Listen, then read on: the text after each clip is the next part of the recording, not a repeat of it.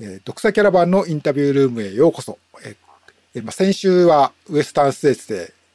アメリカ、カリフォルニア行われまして、日本でもまあ、私の周りでは結構盛り上がった え先週末だったんですけれども、え、そこから1週間経った今週末にお話伺うのは、渡辺千春さんです。えー、千春さんは先週末のウエスタンステーツ出場されて見事完走されました。えっと、まあ、この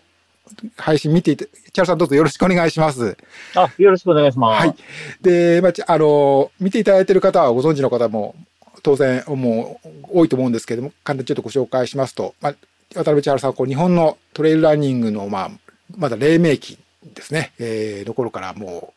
う、まだ日本ではレースが少なかった頃から活躍され、トレイルランニングで活躍されてまして、えっと、2008年の OSJ トレイルランニングシリーズ、ね、最初のシーズンですけれども、そこで年間チャンピオン。えー、これ実は私もちょっと縁が深いというか、あの、私はその頃トレイルランニング知らなかったんですけど、今私の、あの、妻の瞳が、瞳さんがですね、あの、女性、女子のチャンピオンで、男子のチャンピオンということで、その、あの、ちょっとそういう話もよくき、よく一緒にこのシーズンは本当に駆け巡、日本を駆け巡ってレースしてったんだという話、よくき、あの、ことあるごとにき、よく思い出話を聞いてるんで、身近に感じてるんですけれども。はい。あと、まあ、一方ビジネスパーソンとしては、えー、国内、外外資のね、金融機関で30年以上にわたって活躍された後に、えー、この社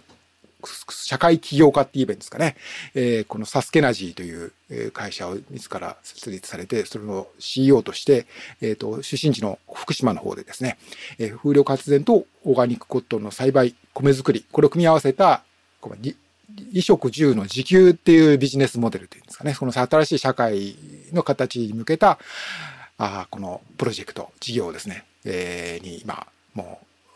がっつり取り組んでいらっしゃるという渡辺千春さんです。えー、すみません、私の話が長くなりました。えっ、ー、と、まあ、千春さん、どちらにいらっしゃるのかな？車の中のように見ますけれども。えっと、カリフォルニアのサンフランシスコの近くの、えっと、レッドウッドシティという街がありまして、そこにあの昔の会社の部下が住んでまして、ちょっとその近くに来てます。駐車場からえインタビュー受けてます。実はちょっと先ほど少し車ちらっと外に 見せて、カメラで見せていただいたんですけど、かなりかっこいい感じの もう、そうですね。車で。ダッチチャレンジャーっていう、アメリカで乗るならこの車、最後ガソリン車乗るならこの車って決めてましたね。はい。ということで、まあ、満喫されているということなんですけど。ということは、まあ、今は、まあ、こう、まあも、もちろんもう千原さん100マイル100キロ、もう、もう、ね、いくつも何度も経験されて走って経験が豊富なので ですけれども、今回ウエスタンステーツもそんなにこう、あの、今はすっかり体調戻ってという感じで、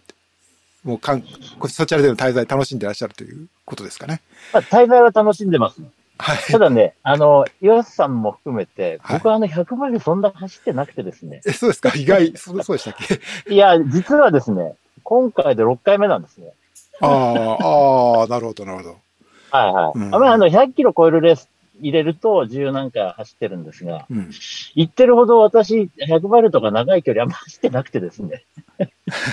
今回、今回も7年ぶりですよ、ね。7年、8年ぶり。8年ぶり。うん、はい。そうか、そうか。で、かつ、ええ、直前、あんまり、直前っていうか、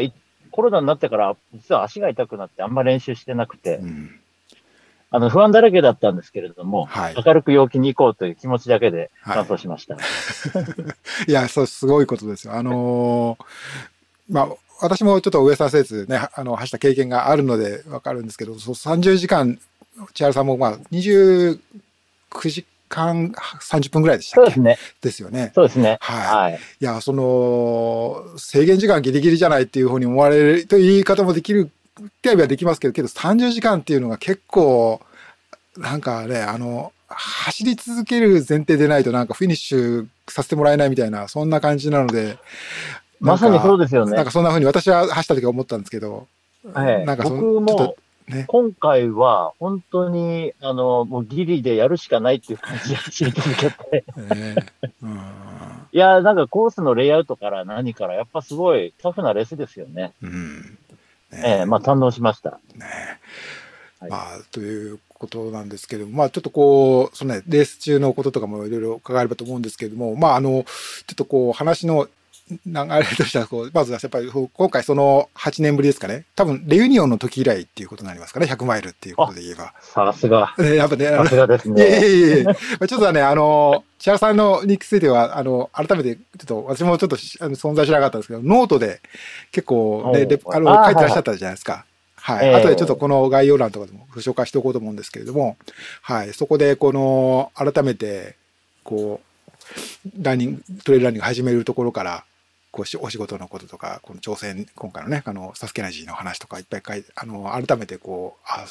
すごい、すごいなっていうか、まあ、月並みなんですけど、思ったっていうことだったんですけど、まあ、あの、そう、レユニオン、あの時は2014年だったかな、10そうですよね。2014年ぐらいだったと思うんですけれども、私も、そう、あの、かぶらさんのお供で、えーえー、行った時に、あの、チャロさん、かぶらさんはちょっと残念ながら完走できなかったですけど、チャロさんが見事、あの、完走された姿を覚えてますけど、はい。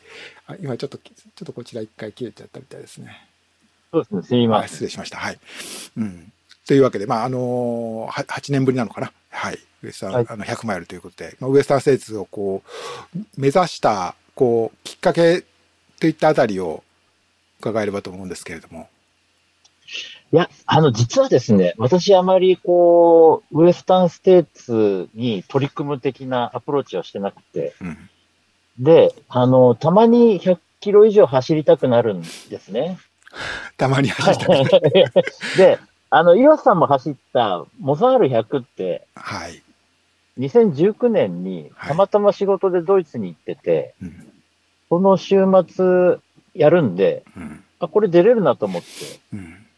出ましたと。はい。で、あの、まあ、すごい、あの、風光明媚な、ダルスブルグのいいレースなんですけれども、まあ、ヨーロッパのウルトラ入門編みたいな感じですよね。はい。で、それ、まあ、完走して、で、ある時、山田拓也君とかと話をしていたら、まあ、彼らはウエスタンステーツ走りたいと、法政とかですね。うん、と言ってて、あ、モザール走れば権利ありますよと。言われて、それで、あ、そうなの？って言って応募したら当たっちゃったって。だそれ、チケット1枚というか、1回目の、あのあれでですよね。そすごい、ラッキーっていうか、ね、はい。1%の確率だから100年に一遍しか起きないことです。そうですね。そういや、だから、うん、やっぱりそう持ってる人は持ってるというか、そういうあの、ふとちょっとした気持ちで応募したら見事引き当てたという。そうですね。うんうん、いや、でもね、僕応募して、なんか落ちる気がしてなかったんですよ。こういうと変なんですけど。そうなんですか？もうじ、もうじゃあどんな風に走ろうか、そこからもう、こう、そうですね、少し、少しイメージが。次うん、100マイルだってこう盛り上げてって、うん、で、ところでコロナになって、2000走るはずだった2020年キャンセルになって、で、21年は、えー、まあ、インターナショナルなランナーで、ワクチン打ってないやつはちょっと無理だよね、みたいな感じで、ロールオーバーすることができて、うん、そうですよね。それで今回に、あの、順番が巡ってきたんですけれども、うんうん、その間、なんとずっと僕は足が痛くてですね、レースやったら多分走れなかったんですよ。ああ、まあ、そういうことですか。なるほどね。ここ。えで、今年の2月ぐらいに、なんとなく痛みが取れたなと思って、それからまあトレーニング始めて、で、あの、まあ、4月に飯津なって、あの、北信濃の20キロのレース出て、うん、で、久しぶりに20キロだったんですけど、まあ、完走できて、うん、で、直前2週間前に、奥信濃の50キロの方出てですね、はい。そうでしたよね。これも完走できたんで、まあ、50キロいけたらもういけんじゃないかと思って参加しました。確かに確かに。うん、ああ、そうだったんですね。そうそう。50、えー、そう、いや、50、50キロ走られたの見た時も、ちょっとこう、割と直前だったから、千原さんは、うん、そう、あの、ピーキングとかそういう準備するみたいな発想から言うと、ちょっと、こう、なんかギリギリのタイミングで長い距離かなと思いましたけども、まあ、そこは自分を試す、自分の走力というか、試すような感じだったということね、そうですね。まあ、これもう、あの、一本道でトレーニングして100マイル走るんだったら、このステップ踏んでいかなきゃっていうののギリギリのところで50キロのレースがあったんで、うん、これは、まあ、乗るかそるかのつもりでやりました。うん、なるほど。もうピーキングとかなんかそういう、あの、なんていうか、そのフィニッシュ、100マイルフィニッシュっていうよりは、100マイルスタートラインに立つぞってそういう気持ちだったんで、うん、あの、晴れ晴れとした気持ちで100マイルのスタートラインにつきたいなと思ってそんな感じで、うん、あの、あの、テーパリングとかなしに、もう今回は、もうスタートで爆発してやろうと思って。すごいね。もうだから、いろんなことが、こう、そうですね。ねあの、今年の6月18か、うん、25、26か、そこに向けてぴったりあったみたいな。ね、ありました。でも、すべて私の方に幸運の女神がほ微笑んだ的な。いや、なんで本当に私今幸せな気持ちです。うん、素晴らしい。あのー、まあ、ね、今回は、えー、まあ、レースそのものもそうなんですけれども、まあ、ちょっとこういろいろ、そのチーム桃太郎のお話だったりとか、いろいろ伺える、伺いたいこといっぱいあるんですけれども、やっぱ一つは、あの、やっぱり、この写真もちょっとちらっと見ましたけれども、この、この、ご自身が今取り組んでいらっしゃるこのオーガニックコットンを使った、こう、ウェアで参加されたっていう、一つ、見た目にも、おっと、あの、こう、なんていうんですか、こう白いランニングウェア、しかもこう近づいてみたらコットンっていう、オーガニックコットンっていうのは割とこう、現代の、この今のランニング界ではかなり珍しい存在だし、多分ウエスタンステーツの会場でもかなり目を引いたんじゃないかなと思うんですけれども、ちょっとこそのあたりの、やっぱ今回、こつ、つ思い入れを持ってそういうね、選ばれたと思うんですけれども、これは、そうですね。なんか思いを聞かせていただければと思うんですけれど。えっとですね、私のその事業としてやってる、あの、サスケナジーなんですが、福島のあの原発の近くで、えー、まあ、あの、原発事故があって、農業がなかなか難しいというタイミングで、当時私が勤めていたアメリカのタービンの会社、風力発電のタービンを作る会社に私がいた関係でですね、まあ、プロジェクトを提案しまして、あの、太陽光のパネル引いてしまうと、なかなかあの、元持ってらっしゃる方、農家、元農家の方なんですけれども、その子供とか孫に相続したときに、もう農業する土地が相続できないと。で、風車だったら、そのまま下でなんか土いじりとかですね、あの、できるし、まあ、当面食べ物じゃなくて、コットンであれば風評被害とかもなかなか、あの、難しいところはあったんですけれども、あの、ちゃんと検査をして、セシウム、残留しているセシウムの量とか見てですね、あの、大丈夫であれば、あの、製品にして、そこで仕事ができて、で、エネルギーと、そういった移植、えー、まあ、農業もですね、多分誰もあの、広島の牡蠣食べない人いないと思うんですけれども、うん、時間が経てば農業もできるということで、まあ、移植10、えー、その3セット、えー、が、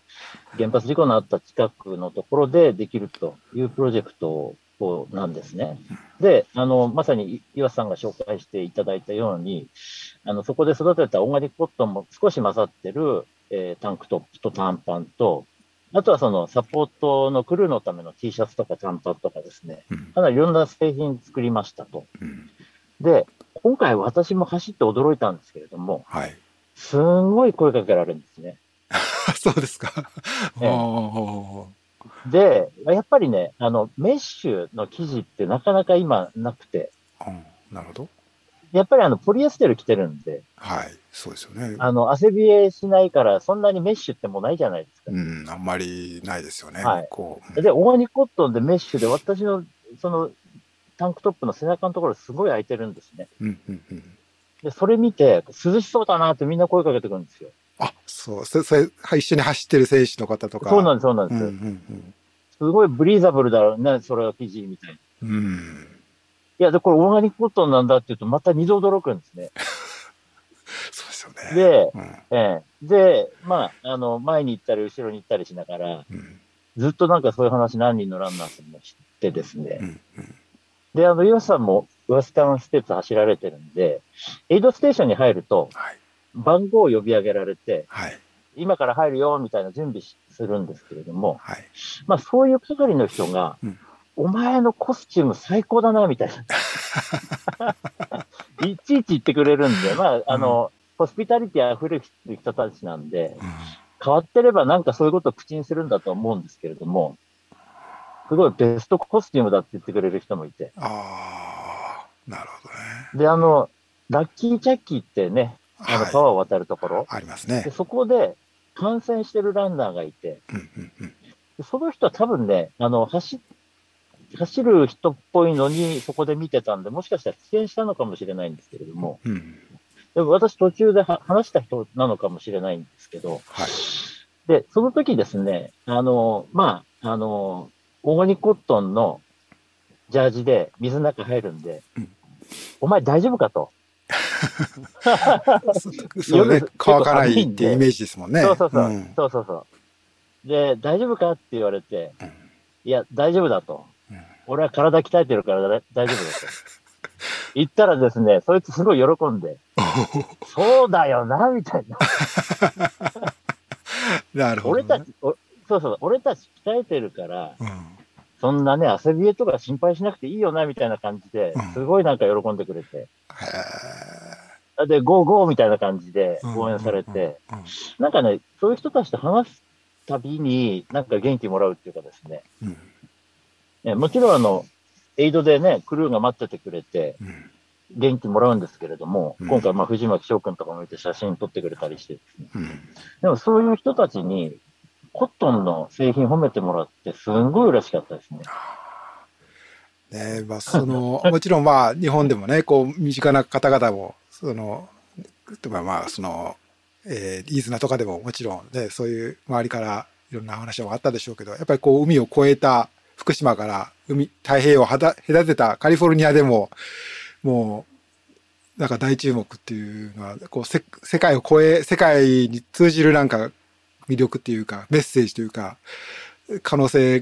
で、こう、手応え感じられてましたよね、きっとそれ。うん。そうですね。で、さっきあの、1回目で落ちる気がしないって、なんか、あの、言ってましたが、はいそれ私が言ってましたが、はい、はい。あの、要はですね、それをやろうと思ったんですね。なるほど。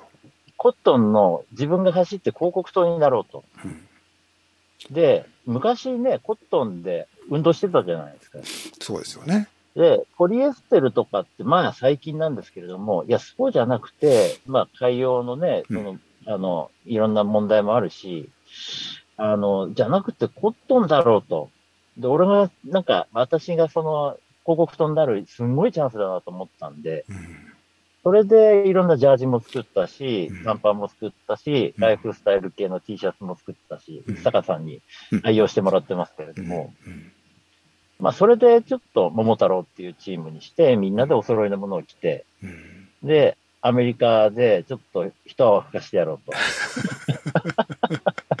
あの、成績はね、あの、伴わなかったですけれども、逆にあの、ゴールデンアワーって言われるような29時間ずっとコースに行ったんで、はい。いろ、いろんな人に exposure っていうかですね、見てもらえたのはすごい良かったなと思ってですね。そうですよね。まあ、ん考え方を変えれば、より長い時間、人の目に触れ続けたということは確かですよね。そうなんですよ。そうか。まあ、じゃあ、ね、あの、まあ、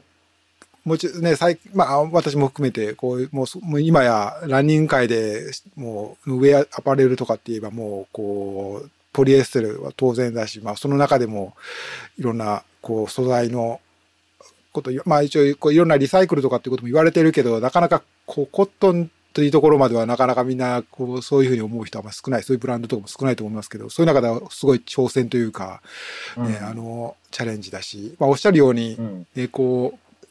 う、だね、あの、僕も、誰だったかな、あの、香港の千秋さんとかにお話しした時も、多分それこそもう、あの、2000年よりちょっと前とかに走り始めた時とかは、当然コットンの T シャツで 走ってたとか、いう話も聞くし、うん、まあ、そういう意味では、こう、あのー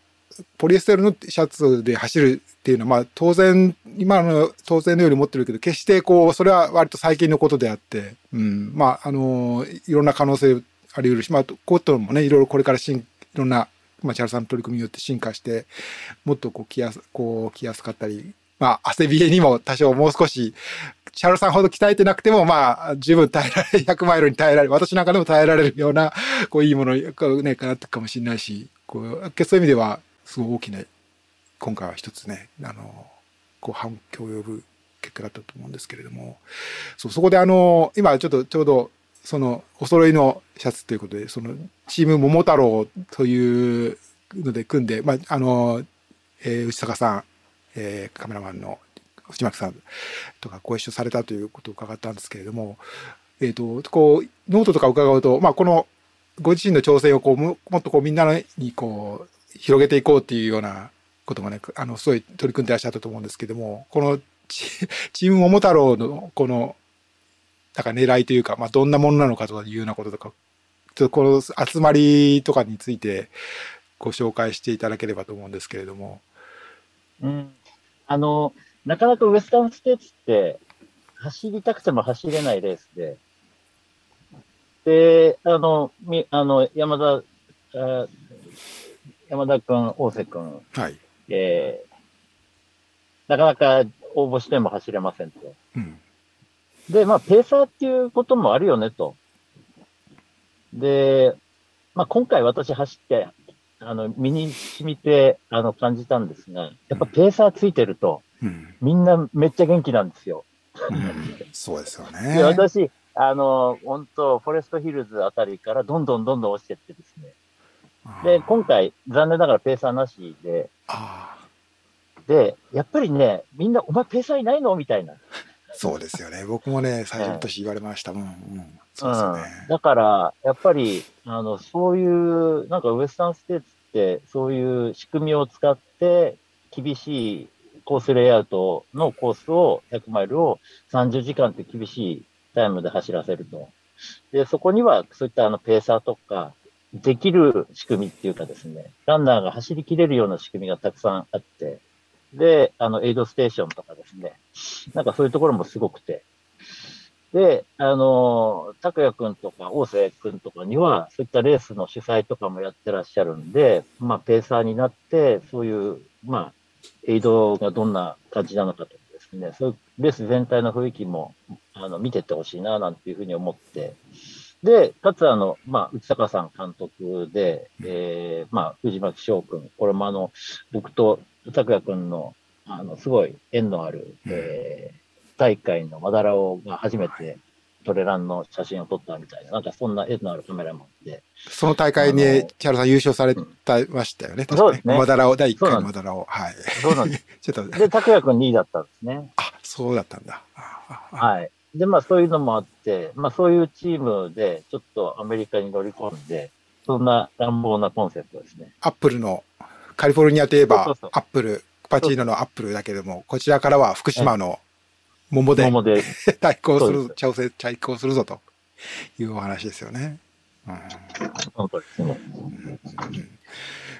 あの、今回、で、こう、ウエスタンステーツをね、走られてみて、まあ、この、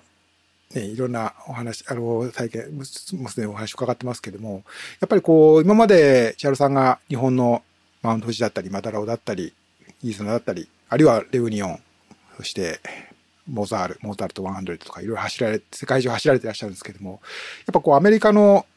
レイルランニングというか、ウエスタンステースというか、やっぱちょっとこれまでとはいろいろ違うところもあったんじゃないかなと思うんですけども、こうなんか一番こう気が、なんか心に残るというか、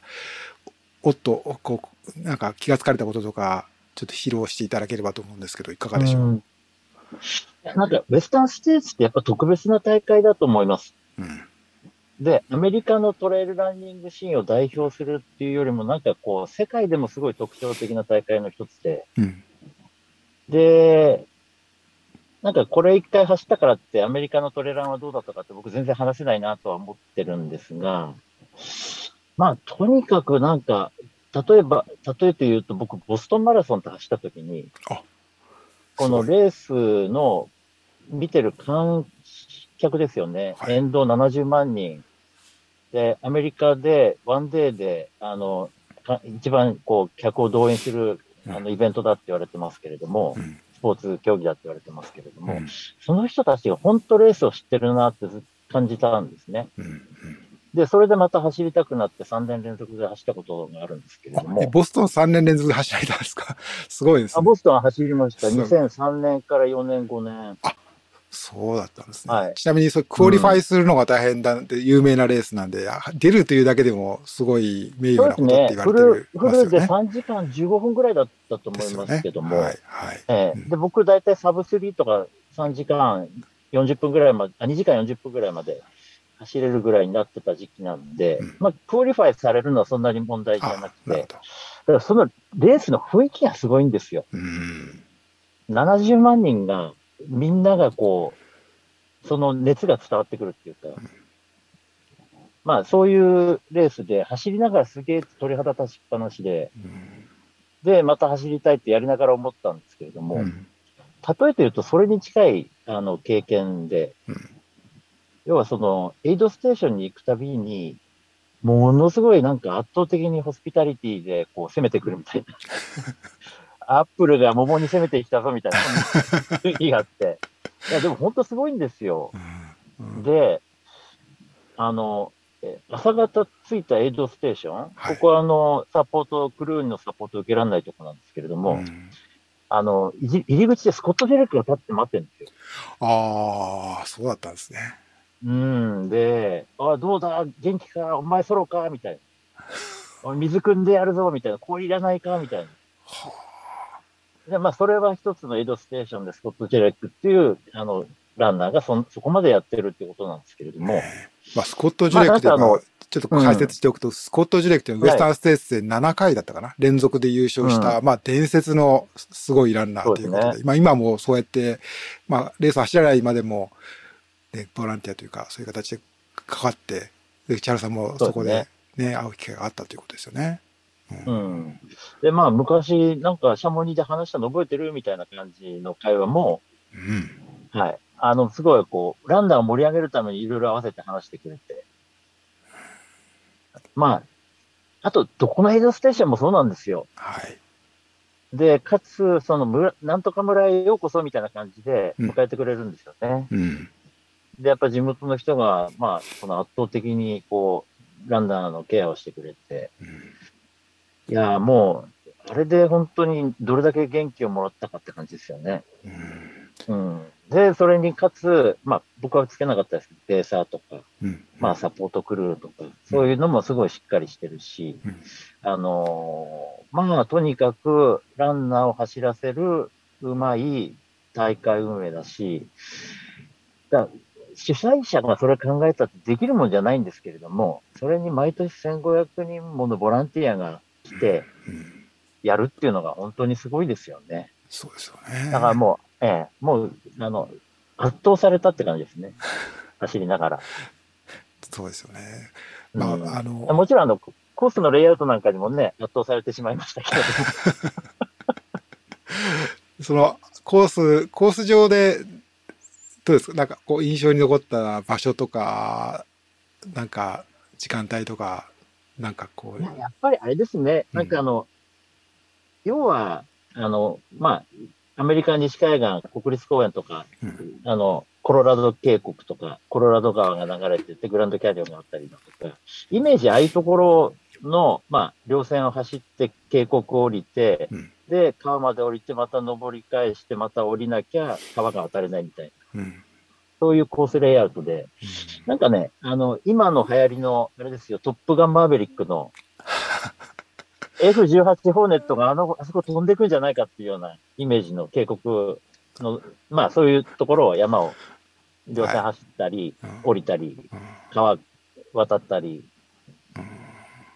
で、まあ思い出に残ってるって、あれですね、なんかあの4つにフェーズ割りするみたいですけれども、うん、あの第2フェーズですね、えっ、と、ダダスティコーナーから。ダスティコーナーですから、はい。ミミシガンブラフ。ミシガンブラフ、はい。うんうん、あそこまでのなんか降りて登って降りて登ってっても完全にやられましたって感じです、そうですよね。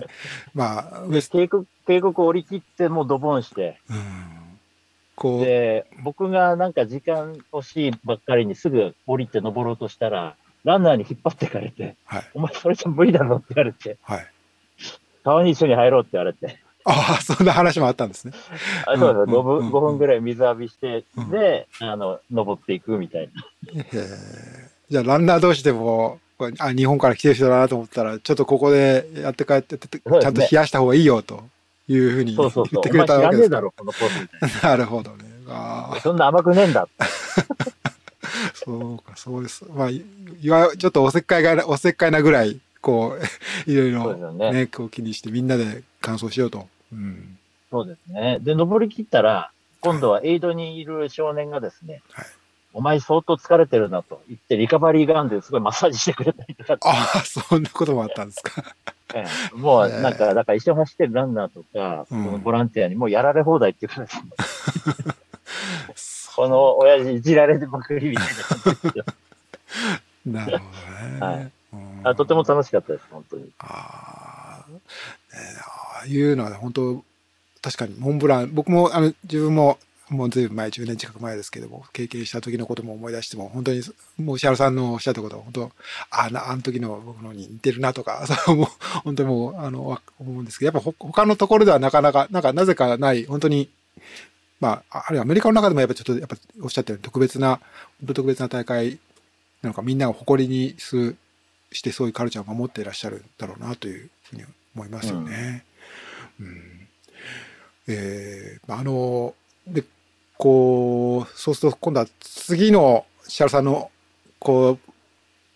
いろんなプロジェクトというか、こう取り組んでいく目標というか、こう、そんなお話伺えればと思うんですけれども、いかがでしょう？まあ、一つこのウエスタンステーツをこう、見事フィニッシュして、今なんか心の中に浮かんでいることあるいはこうバケットリストというか、なんかこうリスト並んでいるようなこととかありますか？ご紹介ちょっと披露していただけたらと思うんですけど。そうですね。まあ、今回も、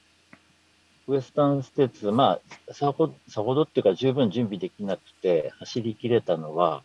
やっぱり自分はその走ることにすごい情熱を持ってるんだなっていうのはすごい感じて、うん、まあ、要はそれだけで走り切ったみたいなところがあると思ってまして、うん、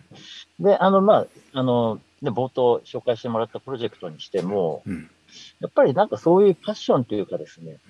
衣食住、あの、原発事故でひどい目にあった場所だけれども、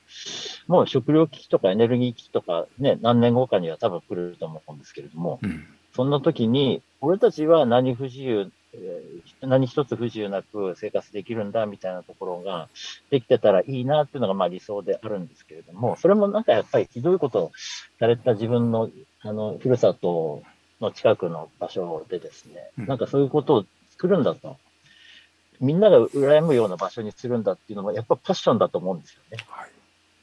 うん、で、まあ自分には結局なんか、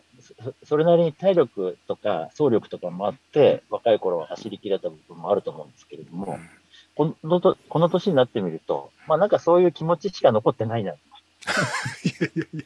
あまあけどそれが一番大事ですよね。うん、うん。で、その気持ちがあれば何でもできるなと思って、で、走るのもこれでおしまいとかってことではなくて、やっぱりなんかまた面白い、あの、アドベンチャーっていうかですね、あの、したいなっていう気持ちが、になってですね、まあこれレース中からそんな風に思い出してて、で、なんならあの、えー、2回連続1回目の、あの、ウエスタンステーツっていうのもあり得るかなと。1万分の1の確率で。いや、十分あり得ますよ。うん。あり得ます、あり得ます。まあ、あと、その、まあ、パッションで取り組むのがレースなのか何なのか、まだ具体的には決めてないですけれども、やっぱり、あの、コットンの、うん、例えばコットンってどうしても子供とか女性用とかってね、オーガニックコットンでそういうイメージあるんですけれども、やんちゃな親父が着なかったらコットンなんて普及しないよというふうに思ってるところもあって、うん、で、まあ、あの、ファッション性も悪くないと思ってて、まあ、そんなことを広めるためにもなんか、今回みたいな、あの、みんなに見てもらえるような場で自分が来てやるっていうのは、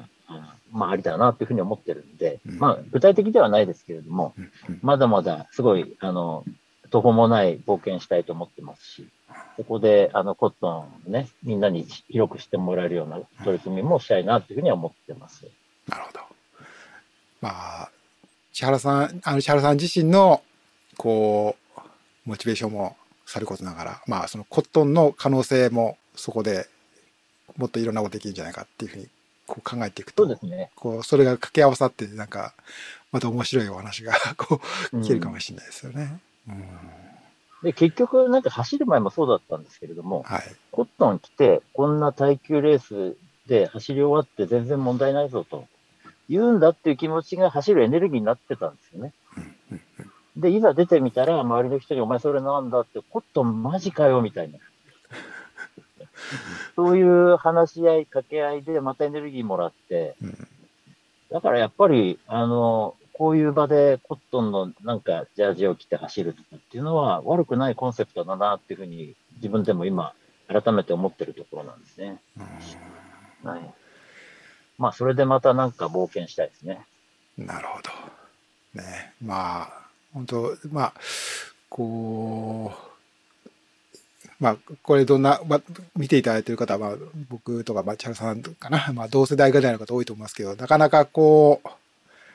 う、ね、そういうチャレンジというか、こう、なかなか見つけていくのは、まあ、難しいというか、世代的に難しいなんていうと、まあ、僕だけな、僕だけの自分の話なのかもしれないですけど、まあ、そういう中では本当にあの、こう、羨ましいっていうか、こう、すごく輝い、すごく輝いて見えるというか、まあ、自分も関わりたいというか、本当そういう気持ちに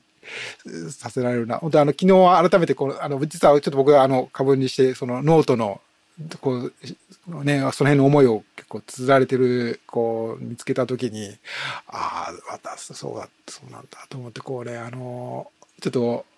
ちょっと大げさに言うとちょっとこう、そう、打たれたというか、打ちひしがれた気持ちになったというか、こう、す、やっぱすごい人なんだなと思って、あの、まあ、月並みの話で恐縮なんですけど、まあ、いやいやいやだから、楽しみだなと。とか言いながら、うん、とか言いながら今ポリエステル来てます。まあ、もちろんね、まあもちろん、あの、それは、段階的にね、まあ、あの、やっていかなきゃいけないことだと思うんで、あの、やっぱに、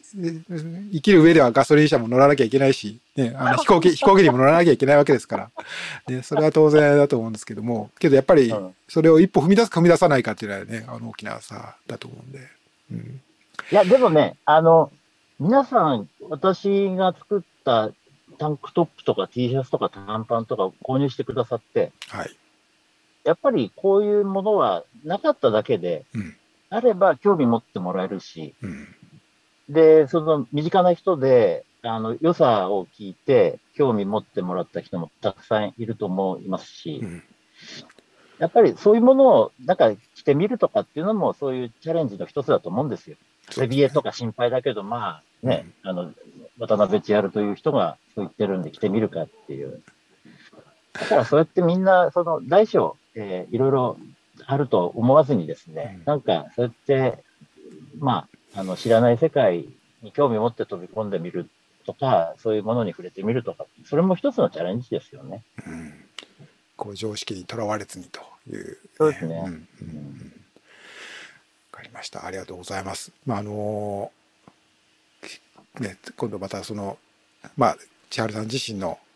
レースのとかの再建もそうだし、またそのオーガニックコットンで、あとまあその、ね、その、それとつながってる風力発電だったり、こう、米作り、農業のね、再再生、再開というか、まあそういうようなお話とかもね、こう、これからますますこう大きくなっていくと思いますので、またちょっとその機会に折に触れてまた聞かせていただき、はい、そのね、進捗とかも皆さんお伝えできたらいいなと思ってます。どうぞよろしくお願いします。あありがとうございます。はい、まあ今はカリフォルニアでいらっしゃるんですけど、もうしばらく、まあちょっとこうドイツ行か、お仕事ドイツ行かれたりとかっていうことを、日本に戻られるのはもう少し先という感じなんですかね。そうですね、7月の最終週ぐらいに、うん、あの戻ります。なるほど。というわけなので、まあ、お仕事も、こう、なんていうか、プライベートも、あの、満喫していただいて、またちょっとこう、直接みんないろんな方にお話聞かせていただく機会、これからあると思いますので、ぜひ楽しみにしていただければと思います。はい、ありがとうございます。ありがとうございました。では、ちょっと締めくらさせていただきます。えっ、ー、と、ドクサキャラバンのインタビュールーム、今回お越しいただきましたのは、え渡辺千春さん、ウエスタンステーツを、福島さんのオーガニックコットンを着て臨まれたウエスタンステーツについてのお話を伺いました。ありがとうございました。